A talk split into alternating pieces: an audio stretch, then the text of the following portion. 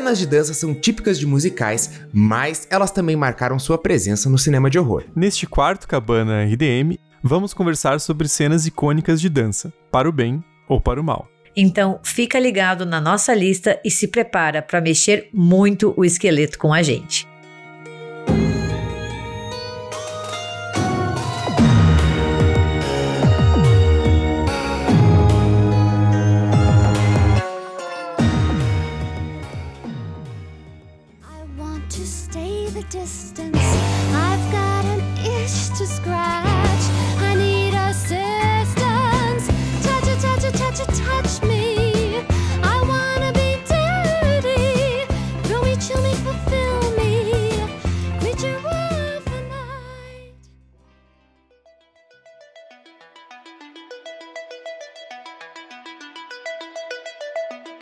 Aqui a gente separou sete cenas icônicas e assim, a coreografia pode ser boa, pode ser ruim, pode ser boa, pode ser ridícula, a gente vai descobrir ao longo da nossa lista. Mas se prepara um pouco para dançar, porque são cenas bastante contagiantes aqui em nossos filminhos de horror que podem acertar ou errar muito na hora de fazer uma coreografia. E o primeiro item da nossa lista, com certeza, é um grande acerto. Afinal, a gente está falando de uma cena de um dos musicais mais famosos da história, que é The Rocky Horror Picture Show, filme de 1975 dirigido pelo Jim Sharman e que tem nada mais, nada menos do que o glorioso Tim Curry no papel principal. E a cena que a gente trouxe hoje, afinal, é um musical, então tem muitas cenas de dança e de cantoria, é nada mais, nada menos do que Time Warp, uma das mais famosas do musical, né? Uma das mais populares populares até hoje, que é uma cena que acontece logo depois que o casal Brad e Janet chegam no castelo do Dr. Frankenfurter e lá eles descobrem que está acontecendo uma convenção anual da Transilvânia. E daí eles conhecem todo o resto dos personagens e daí eles começam a dar um pequeno pulo para a esquerda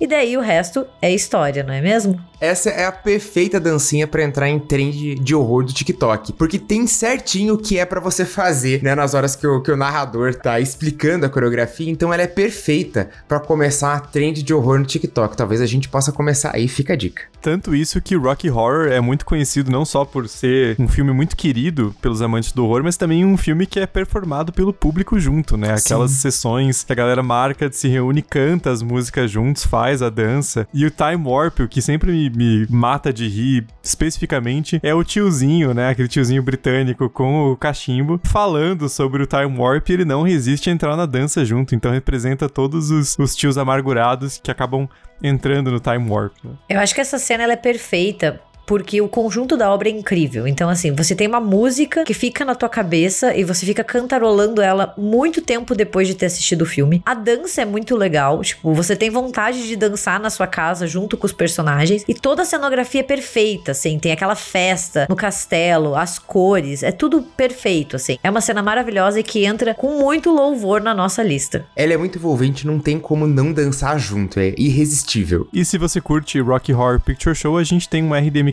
sobre o filme que vai estar linkado aqui na descrição desse episódio. Partindo para 1980, lembrando que é o último ano da década de 70, né? A década só muda em 1971. A gente fala isso porque nós somos historiadores chatos, então a gente é preciosista. Mas a gente tá falando agora de A Morte Convida para Dançar, que é um filme com a rainha Jamie Lee Curtis mandando uns passinhos no estilo embalos de sábado à noite. Aliás, os roteiristas eles admitiram, né, que Prom Night foi uma cópia de várias coisas. E essa cena musical, eles estavam muito na dúvida se eles faziam uma coisa mais disco ou uma coisa mais rock and roll. Só que como tava em alta ainda, embalo de sábado à noite com o John Travolta, eles decidiram simplesmente copiar alguns passos. Assim, não é uma cena, eu, eu já vi em lista de cenas ruins, não é necessariamente uma cena ruim, mas é meio uma junção de embalo sábado à noite encontra a dança dos famosos, né? Porque tem aquelas, aqueles passinhos de dança de, né, faz a Jamie Lee Curtis dar uma cambalhota. Enfim, é, é bem o estilo disco. Assim, a música que eles dançam é a Prom Night, que é do Paul Zaza e do Carl Zitrin, que é feita especialmente para esse filme, né? Não é nenhuma música assim famosa. Olha, é impossível negar. Se você escuta uma música disco, dá vontade de sair dançando. Então, você até pode falar que o filme é uma cópia. É um slasher bem legal, inclusive sim, fica sim. a recomendação, assim, dessa leva pós-Halloween, né? Depois da Jamie Lee Curtis ter feito a Laurie Strode. Mas é uma cena contagiante, assim. Eu não sei se é comigo, mas eu tenho muita vontade de dançar com música uhum. disco. Sou uma péssima dançarina, então, assim, não, não acho que, que seja algo que eu deva perseguir no futuro. Mas é uma cena legal, eu gosto das cores, toda aquela área de discoteca. E, cara, a Jamie Lee Curtis, ela rebola bem, né? Sim, sim. Pô, tem aquela cena famosa dela dançando com o John Travolta também no, no na academia, né?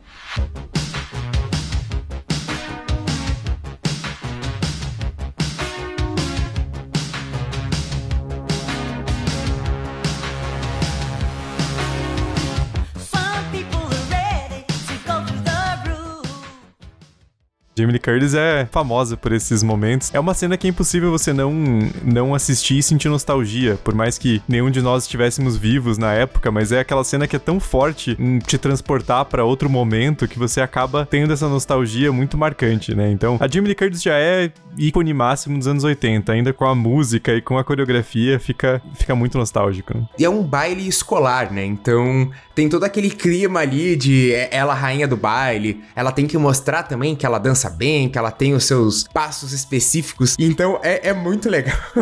eu gosto bastante dessa cena. Eu acho que ela, ela merece a sua posição aqui como uma coreografia icônica.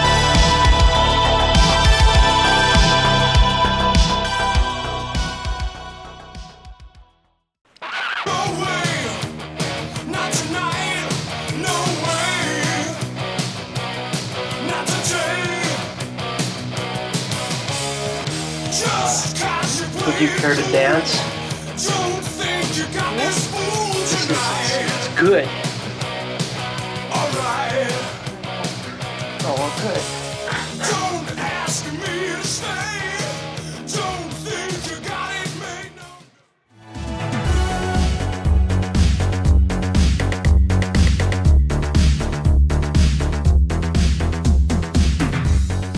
E agora, continuando nessa linha de slasher, né?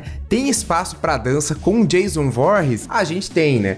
Tem algumas coreografias bizarras, mas a que a gente selecionou foi a de Sexta-feira 13, parte 4, o capítulo final. Que, spoiler, não foi o final.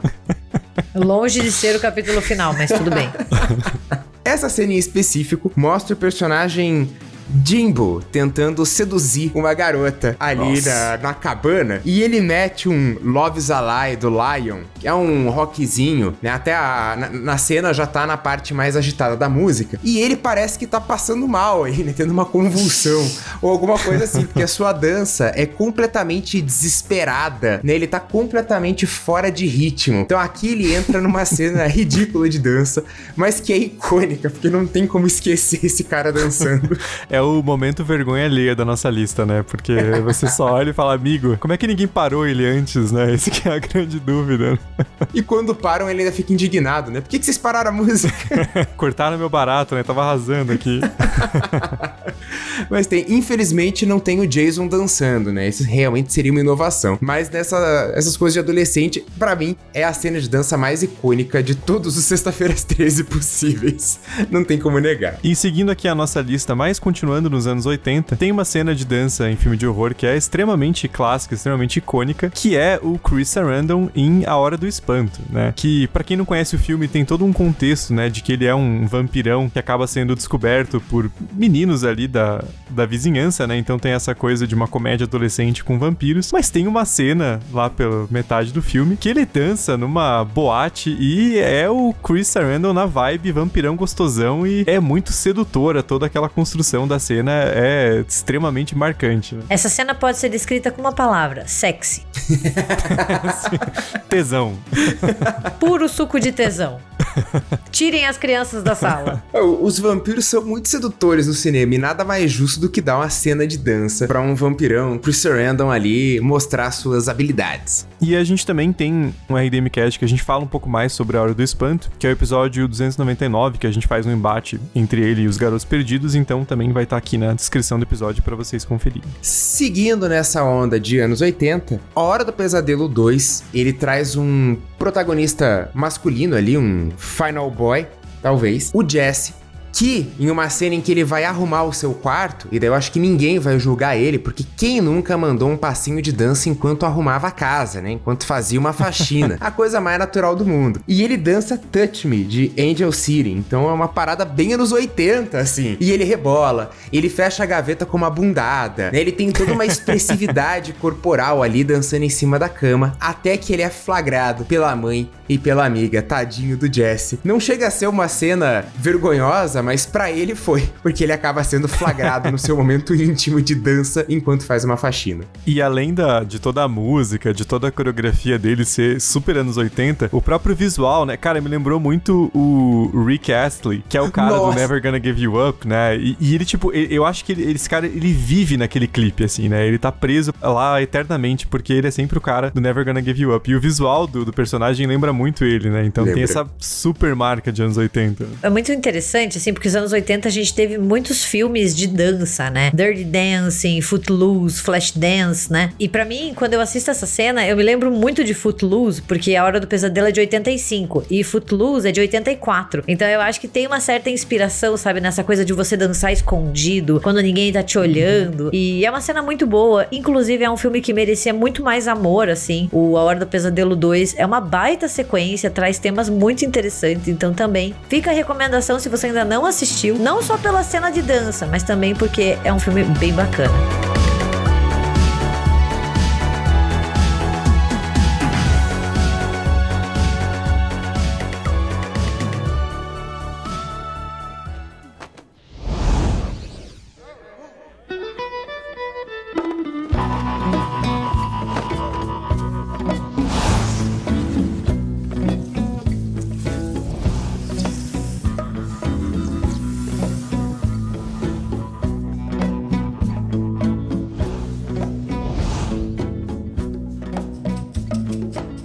E agora indo para nossa próxima cena na lista, a gente tem a Salma Hayek em Um Drink no Inferno, né? O, o filme do Tarantino com o George Clooney, Juliette Lewis, também um, um, grande clássico agora dos anos 90, né? E tem de novo com vampiros, né? Tá explicado aqui o Braga que montou a lista, colocou vampiro e tudo. Mas o grande clímax do filme é naquele super bar de, né, que parece um bar de motoqueiro, mas na verdade é um bar de vampiros. E a cena que precede o clímax, né, o embate entre nossos protagonistas e os vampiros é justamente a Salma Hayek fazendo uma, uma dança super sensual, né? Super sexy. E a dança tem uma quebra, né? Um, um plot twist que do nada ela vira um puta vampiro, assim, daqueles bem aquela criatura asquerosa, né? E aí tem essa quebra de, de expectativa que funciona muito bem pra cena, né? Uma, uma cena muito legal num, num filme muito bom também do Tarantino. Para mim, essa cena já se torna icônica até antes da dança mesmo, porque ela é apresentada pelo Danny Trejo, né? Então você já tem, tipo, o Danny Trejo chamando ela para dançar. E quando ela entra, é uma parada muito marcante, assim. Ela tem uma presença de palco absurda. Ah, sim. Vou repetir o que eu já disse sobre a Hora do Espanto. Puro suco de tesão. Só que agora é a Salma Hayek, entendeu? É seduzindo e seduzindo para matar todo mundo, porque ela vai se transformar em um vampirão, em um vampirão bem asqueroso. Mas antes disso, ela faz um sensual seduction pra, pra enganar todo mundo ali. E aí rola aquela confusão, né? Porque tava uma puta cena sensual e do nada é, é uma Sim. puta cena de horror. Você fica, você trava assim no, no, no filme, né? Então serve muito para quebrar essa expectativa mesmo. E ainda tem toda a pira com o pé do Tarantino, né? Que ela serve a tequila no próprio pé dela, pro próprio Tarantino, né? Então. É o Tarantino no seu ápice de pira com pé.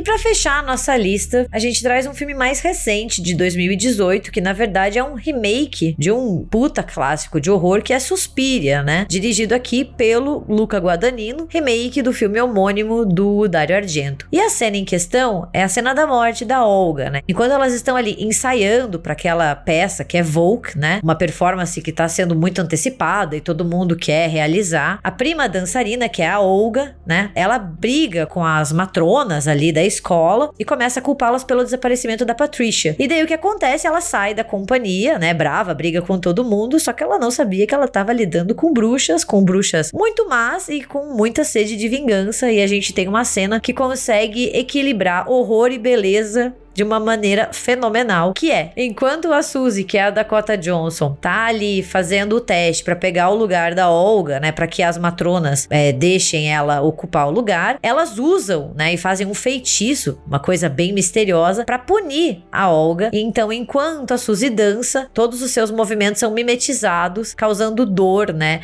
e quebrando, contorcendo o corpo da Olga, em uma cena que divide os dois planos, né? Então, enquanto uma dança de uma maneira muito bonita bonita, a outra tá ali sendo assassinada e torturada. É uma cena, assim, muito impactante. Eu sou apaixonado pelo Suspiria do, do Guadagnino e é uma cena que dá muito o tom do filme, né? Essa coisa mais do daquele horror mais corporal também e é uma representação muito literal dessa substituição, né, da Olga perdendo espaço e perdendo lugar para Suzy e em vez dela ser morta em outro plano, ela é morta justamente com aqueles movimentos de dança, né? Então é uma grande junção dos vários temas do, do filme e é uma das melhores cenas de um puta filme.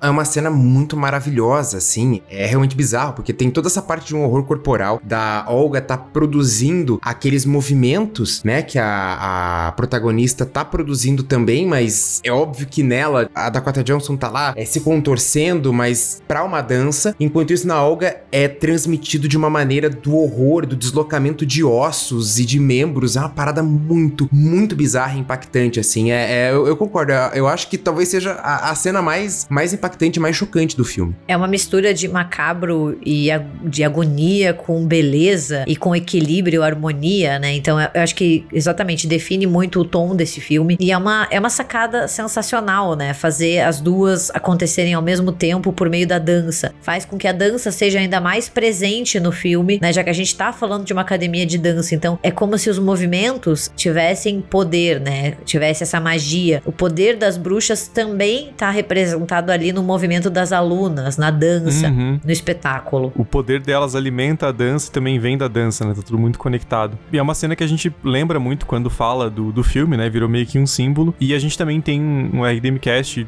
número 310 que a gente fala sobre tanto o Suspiria do Guadagnino quanto o do Dario Argento. Então confiram lá também que é um baita episódio.